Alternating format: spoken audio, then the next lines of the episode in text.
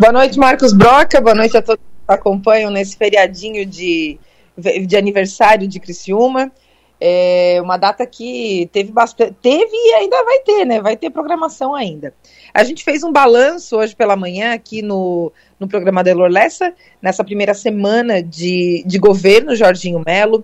É uma semana que, que teve muito trabalho. O Jorginho Melo inicialmente disse, acho que na terça-feira, terça, na terça ou na quarta, que viria a Criciúma, depois a sua assessoria disse que não ia mais dar para ele vir até aqui.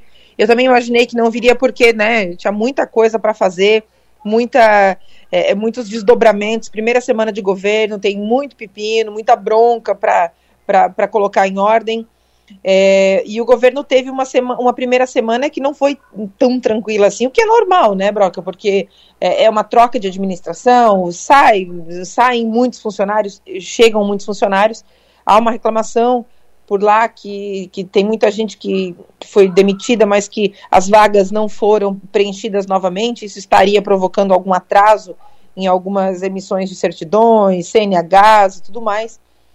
Hoje o governador é, Jorginho Melo nomeou um interino para o Detran, então, para dar uma. Né, para resolver isso, para as coisas começarem a andar. Vamos ver como é que vai ser a próxima semana do governo Jorginho Melo, porque nessa primeira semana a gente teve uma faísca lá na segunda-feira, teve um, teve um, um, né, um probleminha ali, uma, um ruído, já foi solucionado, enfim, então é, muita coisa acontecendo ao mesmo tempo nessa primeira semana, o que acabou é, resultando na, na não vinda do governador por conta disso, né? A gente já imaginava também, porque é, na primeira semana de governo é foco total na, na, gestão, na máquina pública, enfim. O Jorginho tem recebido visita de muitos setores na agronômica, né? Ele já se mudou, então ele tem recebido muita, muita gente por lá e, e é, é, puxado, né? A rotina não, não é fácil, não. Então a gente está de olho em tudo isso. É, na semana que vem, a gente tem o retorno do nosso programa aqui na, na Sou Maior, da nossa live de toda segunda-feira. A Delor Lessa, Piara Bosque, e eu estaremos segunda, dia 9, a partir das 19 horas, já estaremos de volta com o parlatório. A gente vai fazer uma análise de todos os indicados, de todos os nomeados, é, dos secretários, né, do alto escalão, do secretariado, enfim, para trazer para o nosso ouvinte é, nome a nome, né, a experiência, enfim, toda a nossa percepção a respeito de cada indicação que até o momento tem causado uma boa impressão.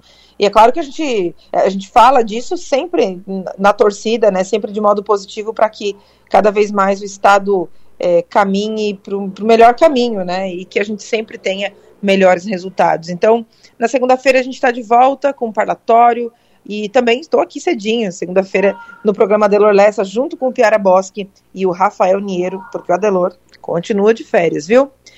Me despeço por aqui, encerrando essa primeira semana de trabalho de janeiro, Broca é, dando parabéns para nossa cidade, desejando tudo que houver de melhor para Criciúma nos próximos anos que virão.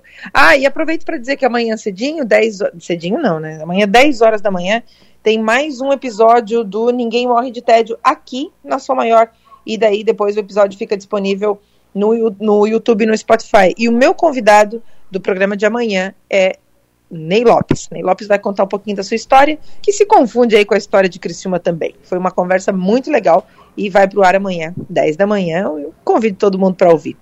Um beijo para você, um beijo para todos os criciumenses. Mais uma vez, parabéns, Criciúma, pelos 143 anos. Tá linda demais, viu, dona Criciúma? A gente se vê de novo amanhã aqui no Ninguém Morre de Tédio e segunda-feira bem cedinho. Abraço para todo mundo. Até lá.